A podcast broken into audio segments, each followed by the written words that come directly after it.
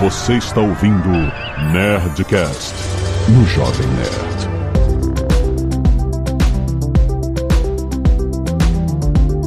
Landa, landa, landa, nerds! Aqui é Alexandre Ottoni do Jovem Nerd. Estou nas nuvens com o Magalu.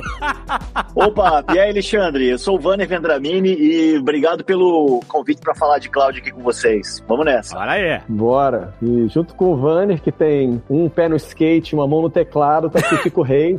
Eu toco o Cloud aqui no Magalu, eu sou head da Magalu Cloud. E nas horas vagas eu sou um arqueólogo da tecnologia, então acho que tô bem com a, a máscara e o chicote pra gente explorar aqui. Esse templo aqui, abandonado aqui na selva de Seattle. Adorei essa analogia. Vamos abrir o templo da história da tecnologia. Vai.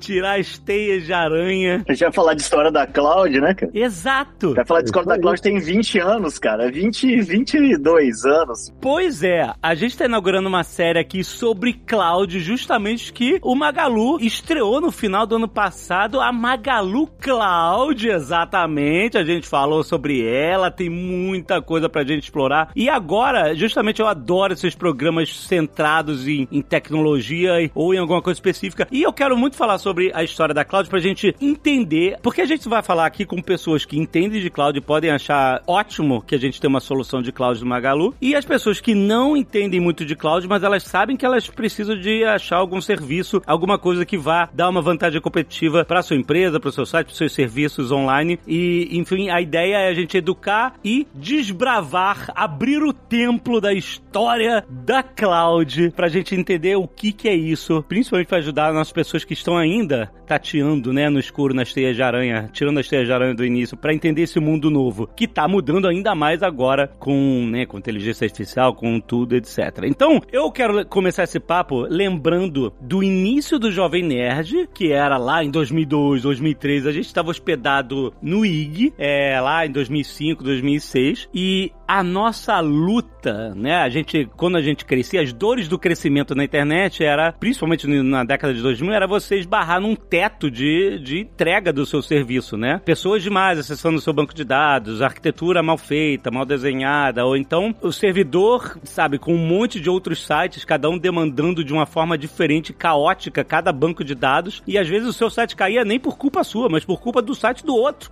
do coleguinha que está lá no mesmo servidor. E eu lembro que a nossa luta no Jovem Nerd por muito tempo foi para conseguir conquistar o sonho do servidor dedicado.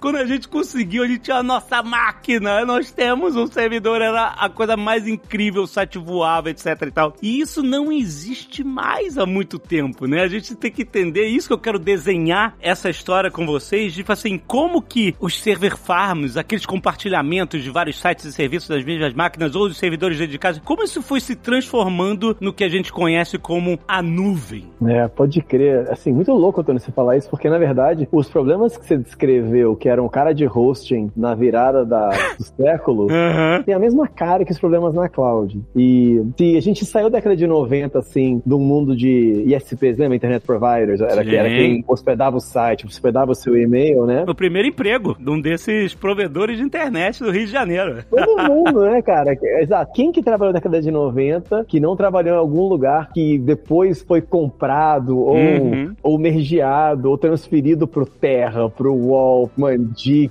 Sim. sei lá, eu consigo imaginar um milhão de marcas assim na minha cabeça que passaram perto de mim, né? E no fundo a transição pro online foi meio gradual, né? Acho que se for pensar da década de 90 para 2000 ficou bem claro. Quem estava querendo transacionar no digital estava indo para online porque a internet abria a possibilidade para transacionar com pessoas que não estavam próximas mais de você, podiam estar em outro município, outro estado, outro país outro lado do planeta, né? E o aparecimento da internet traz um monte de mudanças socioeconômicas. Uma delas, é, que é um parênteses, mas que eu tive muito próximo, é o aparecimento de open source, né? Software livre, Linux, etc. Sim. Nasce porque você combina engenharia de software com a internet, né? Construir software de forma distribuída e encontra-se um modelo e um movimento social para fazer. E a cloud é meio análoga a isso. É uma- é- é- essa transição para você ir para o mundo online, ela corre em algumas etapas. A primeira etapa mais organizada que a gente vê é essa década de 90, de aparecimento dos internet providers, né? O provedor de serviços. E você, que nem está falando, você ia lá e você alugava um pedacinho de uma máquina para hospedar o seu site. E se você era grande, você alugava uma máquina inteira, ou você comprava uma máquina sua e colocava lá e conectava o cabo, né? E essa, nessa fase inicial, acho que muito do que se fez foi testar a infraestrutura, como é que eu para levar esse conteúdo até o usuário final, como é que eu faço para arquitetar sistemas que são robustos face à, à imensa carga que a internet pudesse trazer. E aí, até nessa época, em torno de 2000, 2001, eh, tinha um site muito famoso na internet chamado slashdot.org, assim, muita gente que estava ativa nessa época vai lembrar do Slashdot, que era um lugar onde vinha, era um site de notícias tecnológicas, né, um, um portal, que eu a palavra que a gente usava na época, né, de, de notícias tecnológicas. E o Slashdot tinha um negócio que chamava o Slashdot Effect. E o Slashdot Effect era quando o seu site hospedava algum conteúdo, alguma notícia, um aplicativo web que estava na capa do Slashdot, toda a internet olhava para o seu site e derrubava ele, né? Então, é, nessa época, o Slashdot Effect era uma coisa que todo mundo temia quanto esperava ter, né? Porque era o seu momento de fama na internet. Então, acho que muito dessa fase inicial são as pessoas começando a pensar como é que a gente faz para arquitetar sistemas que lidam com a escala do tamanho do planeta. E o comecinho da cloud nasce dessa intenção de você oferecer para as pessoas um lugar para hospedar suas aplicações, hospedar o seu conteúdo para você não ter que fazer isso você mesmo, tá? E aí tem um monte de desdobramento indo para frente disso, mas o nascimento é meio esse aí, onde você situou você, tá, Tony? Com um negócio alugado no provedor. Então, pois é, eu tinha a impressão que, olha, a minha impressão de mais leigo era assim, cara, quando a gente pensa em, em servidor, a gente, a gente não só tem que pensar em arquitetura de software, mas assim, a gente tinha que pensar em quanto de memória RAM tem. A gente tinha que pensar no hardware todo, entendeu? Ah, mas qual é a diferença? E a rede? Mas assim, uma coisa que eu aprendi depois é assim, cloud, a ideia de cloud não é aquela fazenda de servidores, todas aquelas. Tipo assim, esquece hardware. O que faz a cloud ser cloud é software, é arquitetura de como você processa tudo lá dentro. Isso é muito mais importante do que, né, a, a, o hardware que você tem mesmo, porque você integra hoje a forma de integrar os hardwares e dividir os processamentos transforma, né,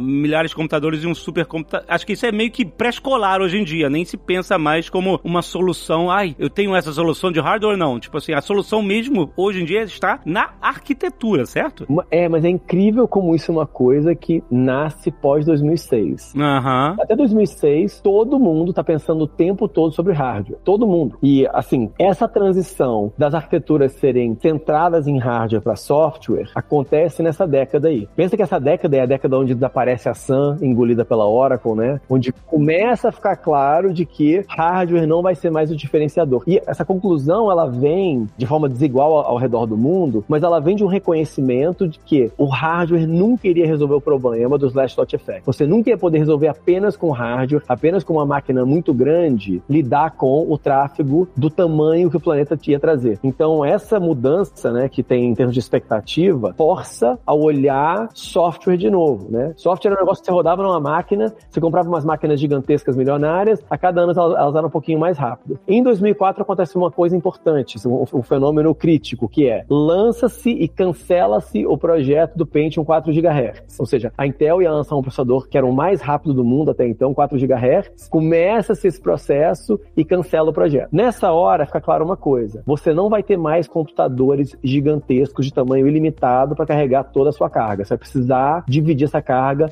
em múltiplos computadores. Não, pois é, Kiko. Até outro dia você comentou comigo um outro ponto importante, além desse, de ter a limitação da evolução dos processadores, que não iam conseguir concentrar tudo numa máquina só, mas também a estrutura de ter virtualização, né? A gente tem aí nesse ano, 2005, 2004, a VMware com um sucesso grande de conseguir fazer virtualização em máquina x86. E aí, essa estrutura de virtualização, essa cultura da virtualização dos computadores pequenos, também complementou esse amálgama de requisitos, né? Não que virtualização seja uma coisa moderna, né? Virtualização já vinha lá dos mainframes, que já tinham algum caminho de virtualização. Aliás, um monte de problema que a gente resolve na cloud, os caras do mainframe já tinham tido também lá na década de 60, mas isso é, é só uma generalização. Então, é isso aí, dessa, a virtualização também permitiu que esse grande número de máquinas pudesse ser gerenciado pelos provedores de cloud de um jeito para conseguir essa escala gigantesca. E a própria natureza de lidar com muito tráfego faz com que você possa particionar esse problema em muitas máquinas diferentes. Mas até então, a abordagem era: eu quero um servidor dedicado gigante. Quanto maior esse servidor dedicado for, mais requests por segundo eu posso processar. Tem uma história engraçada do Jerry Wang, que é um dos fundadores do, da Yahoo, onde ele fala o seguinte: o Yahoo rodava numa máquina Digital Deck Alpha. Quando o site estava muito sobrecarregado, a gente tirava as imagens do site. Nossa!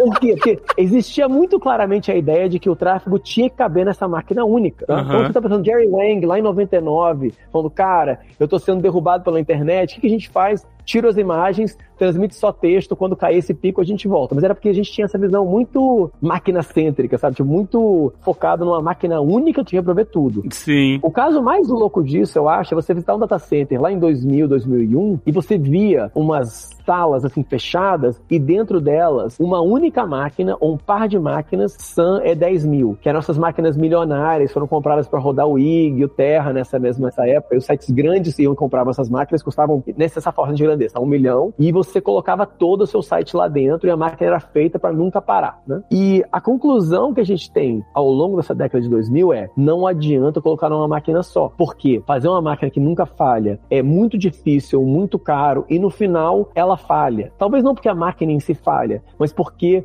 a sala onde ela tá falha, porque ela pega fogo, ou falta energia, Isso, ou exato. água, ou alguém ataca o prédio. É. entendeu? Então acaba tendo mais consciência que não adianta você rodar num lugar só, aquilo lá. Exato. Mas não existia produto para resolver esse problema, tá? Existia uma consciência de que tem que começar a pensar na sua aplicação de um outro jeito, seu site tinha que rodar em múltiplos lugares. E aí em 2006 acontece para mim, acho que o, o- o grande movimento inovador que a Amazon entrega de presente para o mundo, acho que é um grande AWS, cara, é em muitos aspectos assim uma uma inovação muito marcante. É impossível falar da história da cloud sem a AWS, né? É, porque é o seguinte, ó, pensa 2004, 2005, muita gente começa a falar em cloud, tá? O Randy Bias fala sobre cloud computing, fala sobre essa coisa de cattle versus pets. Ele fala, né, sobre rebanho versus animal de estimação. Ele fala, vocês pensam em computadores como animais de estimação. É. Mas não são animais de estimação. Se você quiser atender a internet, o planeta todo, você tem que pensar em rebanhos, né? Sim. Os grandes inovadores já estavam pensando nisso há 10 anos antes. No Google tem, é, vamos pensar, todo, todo o desenho do Google, né, de, de ser warehouse scale computing, etc., vem do Luiz Barroso, né, esse brasileiro, trabalhando junto com o Urs, que é, foi head da cloud do Google por muito tempo. E esses dois começam a pensar, como é que eu faço para construir um computador que é do tamanho de um armazém, warehouse scale, do tamanho de um armazém, né, o computador é desse tamanho. 10 anos depois, né, t- isso sai do Google e passa uma coisa que todo mundo tá falando, tá? Então lá em 2005 começa a se falar sobre Cats versus Petal, sobre cloud computing, a ideia de você ter grandes infraestruturas, e a Amazon lança em 2006 dois produtos que vêm a catalisar o que é o nascimento da cloud, que são o EC2 e o S3. A O EC2 Elastic Compute Cloud, a ideia de você ter computação elástica, são basicamente máquinas virtuais hospedadas, né? Então é um hosting de máquinas virtuais, mas com essa cara, e o S3, que é a ideia de você armazenar artefatos, né, estáticos como mídia, documentos, arquivos, assinaturas, etc, num grande repositório de objetos imutáveis, né? Então esses dois produtos nascem, e esses dois produtos meio que para mim simbolizam o nascimento de uma nova coisa, porque esses produtos vêm com uma outra cara. Ao invés de você falar, olha, me dá um computador e você especifica o computador e provisione, daqui a um tempo vem esse computador para você usar, a Amazon falava, isso aqui é para você usar como se fosse uma tomada da sua casa. Pluga aqui a aplicação e usa. Enfia aqui o seu pendrive e grava o dado. E se você parou de gravar, desliga e acabou. Quer pedir 100 VMs agora? Eu te dou 100 VMs agora. Quer pedir mil daqui a uma hora? Peço, pede mil daqui a uma hora. Quer desligar tudo e ir pra zero? Tudo bem. A diferença que a elasticidade desse serviço fez foi toda, né? porque você não tinha mais teto, é, a não ser que você defina, que você não queira, sei lá, é, é, vazar dinheiro ou então ser vulnerável a algum ataque que vai querer justamente explorar uma, né, tipo assim, fazer consumo de máquina aumentar só pra tu pagar uma conta mais rápido. Mas assim, fora isso, o uso natural das coisas, tipo assim, o que a, que a gente sofria antes do site saiu do ar, porque tem muita gente... Cara, Nerdcast era um pandemônio, porque as pessoas, a gente ficava, eu e Dave, editando Nerdcast virando a noite de quinta pra sexta, e aí quando a gente, tipo, atrasava um pouco, a galera ia acordando e ia lá no site procurar o Nerd, cadê o Nerdcast que eu quero baixar antes de ir pro trabalho, essas coisas e tal. E aí ficava todo mundo metralhando F5 e o nosso WordPress capenga, coitado, ele abriu o bico. E aí não só abria o bico no, no front-end, mas abria o bico no back-end, abria tudo. E eu falava assim, eu no Twitter, eu e o Dave no Twitter, gente, por favor, parem de dar F5 no site, porque eu não consigo nem publicar o Nerdcast. É o equivalente a tirar as imagens do site. Você concorda? Que é, é o equivalente ao Yahoo tirar as imagens. Você falar, parem de baixar o podcast, pelo amor de Deus. Pelo amor é de isso, Deus.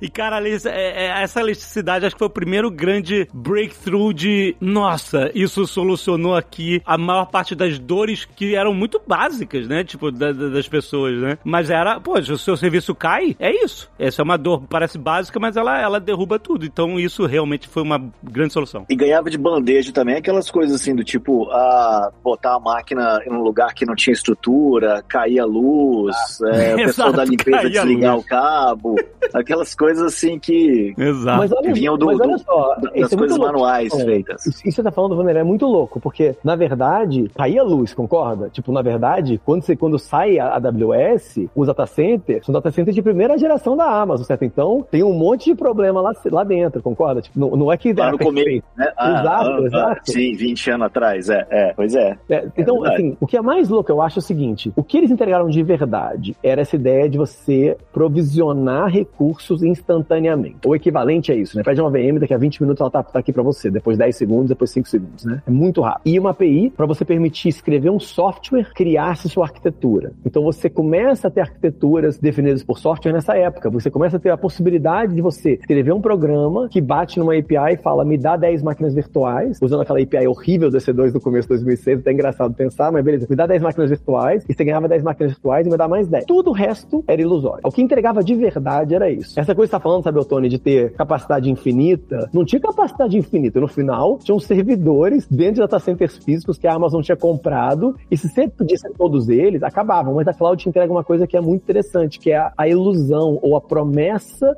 de capacidade infinita. É, infinito não é, né? Mas. A gente fala em usabilidade sobre affordances, né? Sobre como se comporta o, o que você está usando, né? O affordance, por exemplo, é uma xícara de café, é a- o pedaço que você segura da xícara, né? Então, o affordance da cloud é esse. Ele te dá uma sensação de que eu posso puxar e quanto eu puxar de recurso, a cloud vai entregar, que é uma ilusão. Ela te entrega uma promessa de disponibilidade infinita. A sua aplicação nunca vai parar, né? Nunca. Você pode rodar comigo, que ela vai ficar rodando para sempre. E de segurança absoluta. Ou seja, você não precisa se preocupar com a segurança da sua aplicação, porque a gente faz para você. A gente cria uma infraestrutura que escala infinitamente, está sempre disponível e que tem o estado da arte da segurança. Essa promessa, que no fundo é uma promessa, tá? Porque no começo, nos primeiros seis anos da Amazon, tem muito aprendizado lá dentro da AWS, um monte de coisa que está quebrada, sendo iterada, joga fora, escreve de novo, né? Muito processo cara de Amazon, né? Tipo, faz e depois vai melhorando. Essa promessa abriu na cabeça de quem estava fazendo software que era possível arquitetar de um outro jeito, que era possível, ao invés de se preocupar com aquela máquina que você tinha comprado no seu, no sua hospedagem dedicada, que você pudesse rodar aquela aplicação, aqueles componentes de software em um conjunto de máquinas virtuais, espalhar eles entre zonas, talvez entre regiões, e com isso, esses benefícios que a Amazon prometia ter, que eram disponibilidade infinita, a capacidade de escala infinita para sempre atender qualquer que fosse a carga e segurança perfeita, né? Então essa, acho que essa, essa é a grande transição onde você realmente fala, ok, eu vou entregar tudo da infraestrutura para a Amazon rodar para mim, que não era uma coisa que se fazia até então. E assim, é análogo à transição para você parar de fazer geração de energia própria, certo? Pega a virada do século retrasado, né, 1900. Quem era um grande consumidor de energia elétrica tinha usina própria, fazer geração própria, certo? Você vai transicionando gradualmente, você entendendo, não, não, consumo de energia elétrica eu vou fazer porque tem um provedor central que vai me entregar e vai me garantir que tem energia infinita sempre disponível. Também é uma mentira, certo? Tem capacidade limitada nas usinas, certo? Tem capacidade limitada de distribuição também. Também falham os linhões, falha a geração, falha tudo. No entanto, eles arquitetam de uma forma que a maior parte do tempo essa promessa seja válida e para a maior parte dos usuários finais, a expectativa é: eu ligo meu secador de cabelo, não importa a hora que for, e eu vou poder secar meu cabelo. Essa ilusão, ela funciona na maior parte dos casos e isso faz com que o comportamento de quem escreve software mude. A ideia que você tá falando de ilusão é a seguinte, tipo assim, olha, a gente tem que você vai precisar. Se você não quiser sequestrar a cloud inteira pra minerar Bitcoin, provavelmente não vai dar merda, entendeu? Exatamente isso. Assim, você vai ter o que você precisa. Não precisa é. se preocupar. Vai estar disponível, vai estar no ar. Mas no fundo é uma ilusão, porque tem servidores. Sim. Tem bem físicos, comprados de alguém, entregues é. de Taiwan para algum lugar, em algum lugar do planeta, certo? Exatamente. E aí essas máquinas estão rodando sua aplicação. É uma máquina só, tá? Mesmo na cloud, tá, pessoal? Assim, ó, senhoras e senhores, sua aplicação está rodando na cloud e falha um pente de RAM, ou falha uma CPU, ou a máquina tem alguma pane, a sua aplicação, aquele componente da aplicação rodando naquela máquina virtual, vai parar. Não existe mágica, tá? Ele vai parar. É, tudo que você faz para ter robustez acima disso é software, tá? Porque no final, sua aplicação está rodando sim em algum local, alguma máquina bem física, dentro de alguma sala bem física, um data center bem físico, em algum lugar do planeta tá lá. Você não sabe onde é, porque a cloud esconde isso, né? Ela, ela... Então, mas o que a cloud faz de forma automatizada é rotear os recursos necessários para onde, por exemplo, vamos dizer que uma máquina falha mesmo fisicamente, tipo, caiu lá, explodiu um negócio e tal. Aí o seu parte do seu tráfego estava rolando, os seus processos estavam ali, tipo assim, eles, a ideia é que a cloud, a inteligência, a arquitetura da cloud é assim, deu merda aqui nesse node e vamos transferir esse recurso para é, é, uma hive mind, né? Uma colmeia, né? Vamos transferir esse recurso para outra, puxar ele de outro lugar. mais ou menos, hein? Mais ou menos, doutor. Mais, mais ou, menos? Ou menos. é, é o que o que comentou ali. A estrutura de um cloud provider, ela vai permitir que você tenha recursos para construir uma aplicação que tem esta esse comportamento. Mas isso depende da sua aplicação, fazer isso ou não. Depende não é da aplicação exato. também. Exato. Depende da aplicação. Certo. Então, é... Você tem que escrever ela desse jeito, né, Vânia? Vânia tá colocando isso aqui, ó. Tem que pensar nela desse jeito. Sim, sim. Tem que fazer ela, a não ser que você coloque ela numa uma camada de abstração ainda mais, mais alta do que um cloud provider aí. Sim, entrega e, seu HTML, é... que seu HTML eu sirvo no independente do que acontecer. Beleza, aí sim. Acho que tem serviços é... mais alto nível assim. Sim. Mas esse tipo de arquitetura não é tipo must have. Tipo assim, ninguém vai fazer de outra forma, não ser que seja uma coisa muito específica, né? Tipo, segurança, essas coisas. Sim, mas, mas o ponto do Wander é o seguinte: é possível você ir para cloud, rodar sua aplicação numa máquina virtual única, botar no ar, e se a máquina física onde sua máquina está rodando morrer, sua aplicação vai morrer. Tá. Você não tem nenhum dos benefícios da cloud. É uhum. É possível fazer isso, tá? Inclusive, é. o mais barato é você rodar uma máquina virtual, põe um endereço IP público, abre pra internet, serve de lá, certo? Algumas coisas, quando você fala para tudo nessa a, a, mágica aí, eu tô né, ou tudo. Para tudo, um cloud provider não vai uh, conseguir segurar. Por exemplo, cloud provider vai segurar, por exemplo, redundância, quer dizer, pode cair um link do cloud provider que ele certamente vai ter outro. Vai, vai o disco, por exemplo, as estruturas de disco, que são as coisas que mais falham computacionalmente, historicamente. Né? Hoje em dia até nem tanto, mas nem sei qual é que, que falha mais hoje, mas antigamente era muito disco. Os discos eram sempre replicados, duplicados. Hoje, hoje também. Alguns serviços mais avançados, do tipo o serviço, se você está usando uma cloud que tem um serviço de mensageria ou um serviço de execução de software, mas em, algum, em, em, alguma hora tem uma chance de falha, em todos eles, alguma hora. Quanto mais você aumenta a, a complexidade do software, então, por exemplo, hoje tem as clouds de, os serviços de cloud que rodam aplicações, igual o que comentou. Me dá meu seu HTML que eu ponho ele aqui num servidor, espalho ele pelo planeta e alguém vai perguntar por ele e eu vou fazer a estrutura de DNS, vou duplicar ele, vou aproximar ele do usuário final, vou fazer isso para você. Aí é uma estrutura, por exemplo, que a Netflix faz para soltar um programa mundialmente, ela tem uma estrutura de cloud por baixo, de provedor, mas no software dela, para poder ter esse lugar para todo mundo com redundância espalhado pelo planeta, ela tem mais software em cima na aplicação é. Netflix para cuidar disso. Então, é, é, seu comentário é bem interessante que ele, quanto mais complexa for a sua aplicação, mais vai dar trabalho para o seu software fazer isso, porque a cloud, por mais que ela seja redundante um monte de coisas, vai faltar coisa pro seu software, entendeu? Então, a, por exemplo, a Netflix tem o provedor, os provedores de cloud deles e eles têm em cima deles um monte de coisa que espalha software deles para tudo quanto é lado espalha endereço DNS e CDN e mais um monte de outras coisas que eles juntam lá dentro de um jeito que funcione suave para eles. Eu queria aproveitar esse gancho, inclusive, para falar assim que essa transição para cloud a gente até hoje vive, tá, Tony? O, o ponto é, começou a ficar muito mais confiável o hardware a ponto de você hoje conseguir honestamente dizer, é, talvez eu rode uma máquina única, mas eu não vou ter problema toda semana. Entendeu? Acho que começou, andou isso para um lado que os componentes individuais ficaram confiáveis o suficiente, é o que o Vânia tá falando sobre o disco, né? Quebrava muito, né? As instalações físicas melhoraram muito e a cloud também é responsável por subir a barra nisso. E aí as pessoas começam a operar como de fato a cloud entregasse todas essas promessas. O ponto do Vanner é, a promessa só é completamente entregue se você pensar o software como a cloud exige.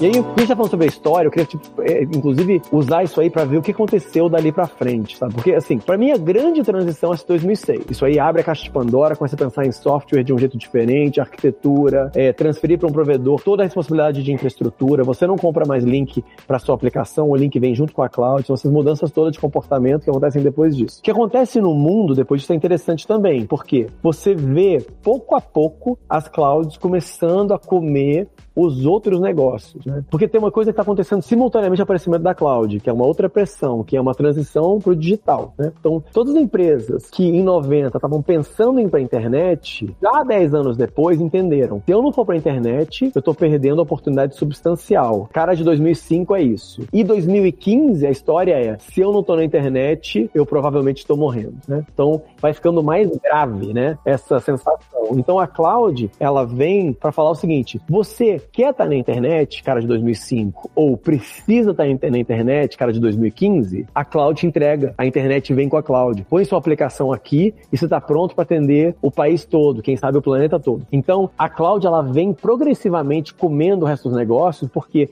à medida que você vai mudando o seu budget de produto, marketing, para o digital, a cloud vem como o seu, o seu parceiro seguro ao longo dessa jornada. E tem uma coisa que acontece nessa jornada que é, é, é curiosa, que é, tem uma mudança da cloud do começo, onde se pensava sobre cloud como um serviço quase público, né? Eles falam sobre utility computing, né? Utility em inglês é o nome que se dá a uma companhia de infraestrutura básica, água, luz, é, esgoto, né? Isso se chama utility em inglês. A AWS ela fala, a cloud entrega utility computing em 2006. Seis anos depois, Google e Microsoft estão no páreo, também gastando muito dinheiro para estar tá nesse nessa corrida, né? Para prover infraestrutura também, e começa a se falar menos sobre utility computing e mais sobre uma gama de serviços cada vez mais complexos e, sinceramente, cada vez mais caros para entregar valor para o usuário final. Então tem uma mudança no contexto da oferta de 2006 para 2012, onde você para de falar sobre utility computing, sobre a coisa mais importante, não é mais computação como água, energia elétrica, você passa a falar sobre serviços avançados, serviços mais complexos. Então na cloud, dentro das empresas de cloud grandes, começa a ficar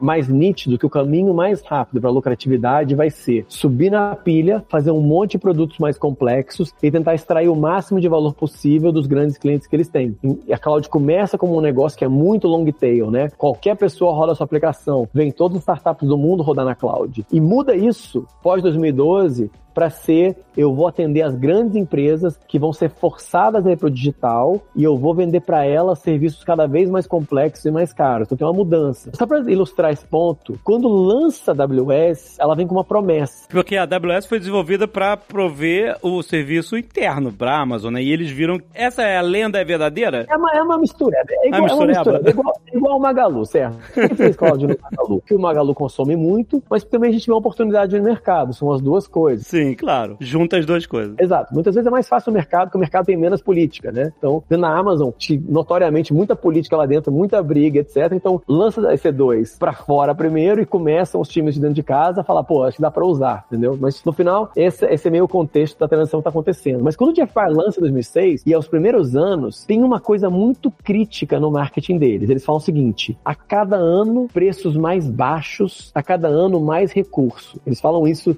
nitidamente. Até uma tag no, no blog do AWS, que é Price Reduction, né? Reduções de preço. Pós 2012, isso passa a não ser mais a ênfase, e pós 2017 quase desaparece, quase não tem mais comunicação desse tipo. É mesmo. Tiveram algumas corridas de preço entre essas três no meio da década, mas pós 2017 os preços estão mais ou menos estáticos. Se vai dar um preço de 2017 de uma vCPU hora dedicada, é não essa share, né, mas uma dedicada, e compara com o preço de hoje, o preço de hoje talvez seja um pouquinho mais alto até, né? Com, com uma, uma VM standard. Vou lá, não, não, mas peraí, é uma VM, não é um hardware novo, etc, etc. Só assim, ó, tudo bem, mas sua promessa era que o preço ia diminuir todos os anos, né? E, não foi isso que você entregou. Então acho que isso também é uma coisa que vem, que, que acho parte da transição histórica da cloud é isso, de ter um negócio que era ultra barato, ultra bare bones, ultra simples, a cada ano mais barato, para uma coisa cada vez mais sofisticada, né? Essa sofisticação, deixa eu ver se eu entendi. Quando você descreveu a utility é, computing, ou seja, eu vou te dar tudo que você precisa básico. A metáfora é, vou te dar água, luz, é, esgoto, é isso. Aí você constrói a tua casa em cima. Isso. E isso. agora a gente tá falando assim, cara, eu vou te dar água, luz, esgoto, tá mãe, deixa eu construir a tua casa, deixa eu, deixa eu instalar o sistema isso. de smart home, câmeras, alarmes, campainha com câmera. Aliás, nem constrói. Me manda o um projeto que você tem aí do seu arquiteto, que eu, eu te entrego ela em 45 segundos. Pronto. Já rodando. Com geladeira funcionando, dizendo que não tem leite e comprando automaticamente o leite para repor na geladeira, chegando na porta da tua casa. Exato, entendeu? Exatamente isso. Isso aconteceu. Isso foi aconteceu com a Cloud. Ela era água e esgoto. Ela passou a ser entrega de qualquer coisa complexa que você precisa. Ela, essa foi a transição que aconteceu. Caraca, incrível isso, cara. E customizável, né? Tipo assim, olha, eu preciso modular, né? Eu preciso disso, disso, daquilo. Isso, modular, exatamente. Isso, exatamente. Então, a, a, as clouds evoluíram para serviços cada vez mais altos, mais, mais complexos, né? É, hoje em dia, você fala assim, ó, eu, eu tenho uma imagem, quero que você me mostre outras imagens similares. Eu quero que você me diga o que tem nessa imagem. E tem serviço nas clouds que te respondem. Ah, isso é um gato. Ah, isso é um sapato tamanho 43. Ah, isso aqui é uma foto de Hiroshima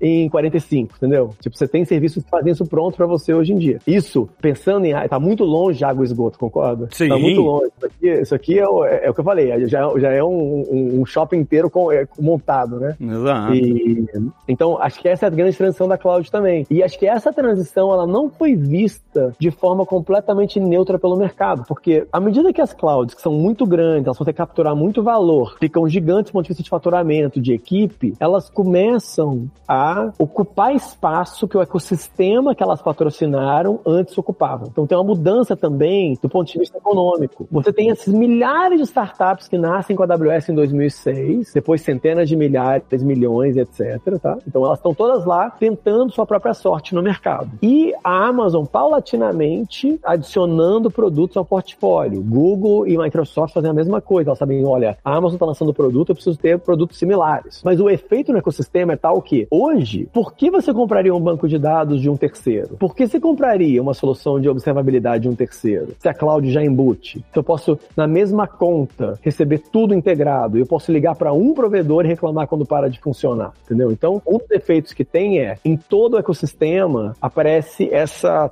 paranoia que a cloud vai começar a comer os espaços que esse ecossistema estava desenvolvendo. Então, tem lá, pós 2017, tem o que eu chamo de apocalipse das licenças de software, porque as empresas que faziam bancos de dados open source em particular, Redis, DataStack, um, Elastic, todos eles começam a pensar como é que eu faço para me proteger, para o meu negócio sobreviver, face à concorrência direta do lugar onde eu hospedo.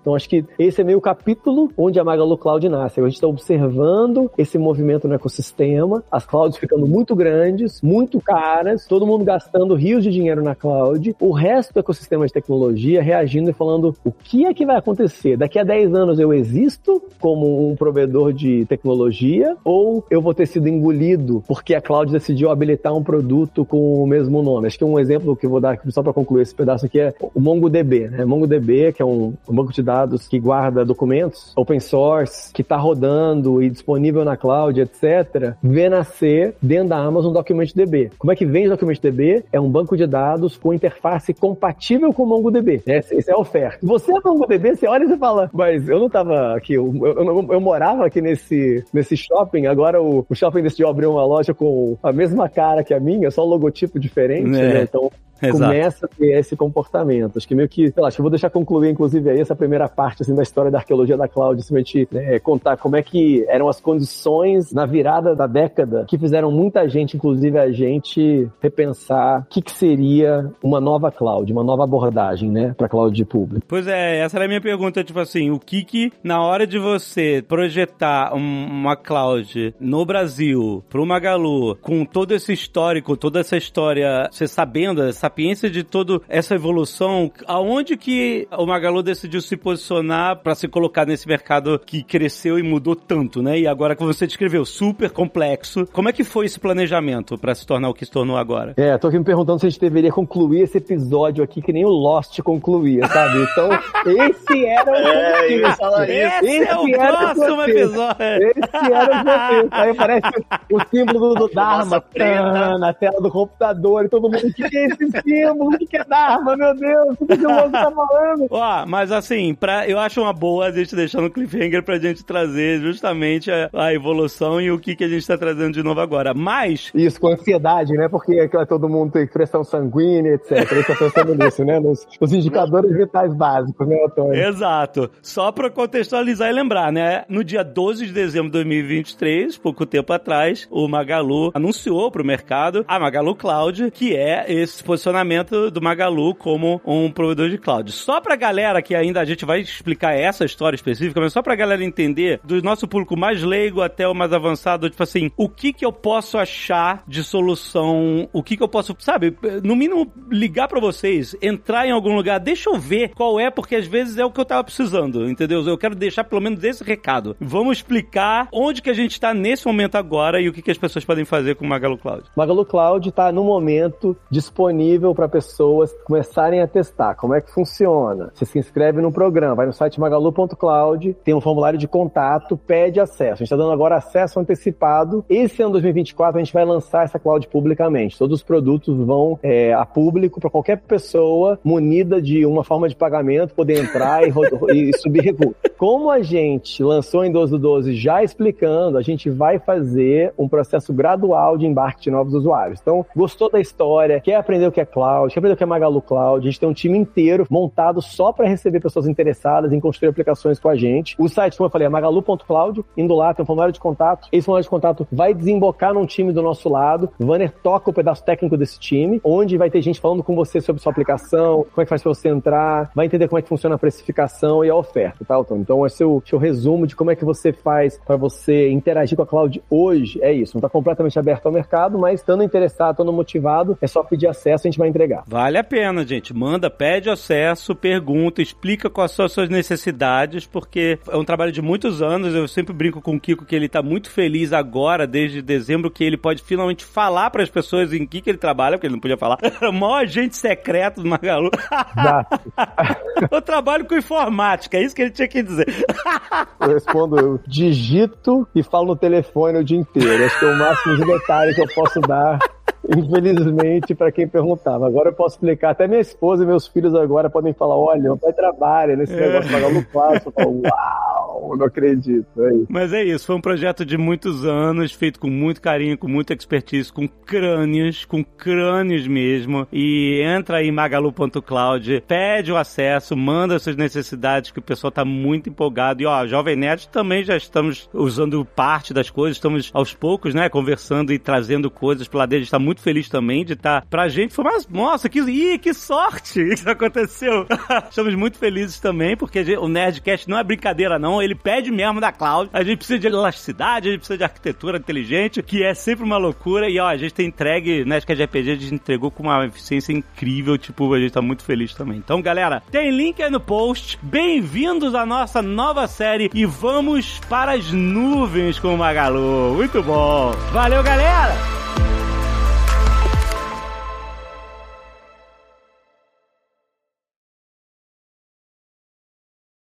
Este Nerdcast foi editado por Radiofobia, podcast e multimídia.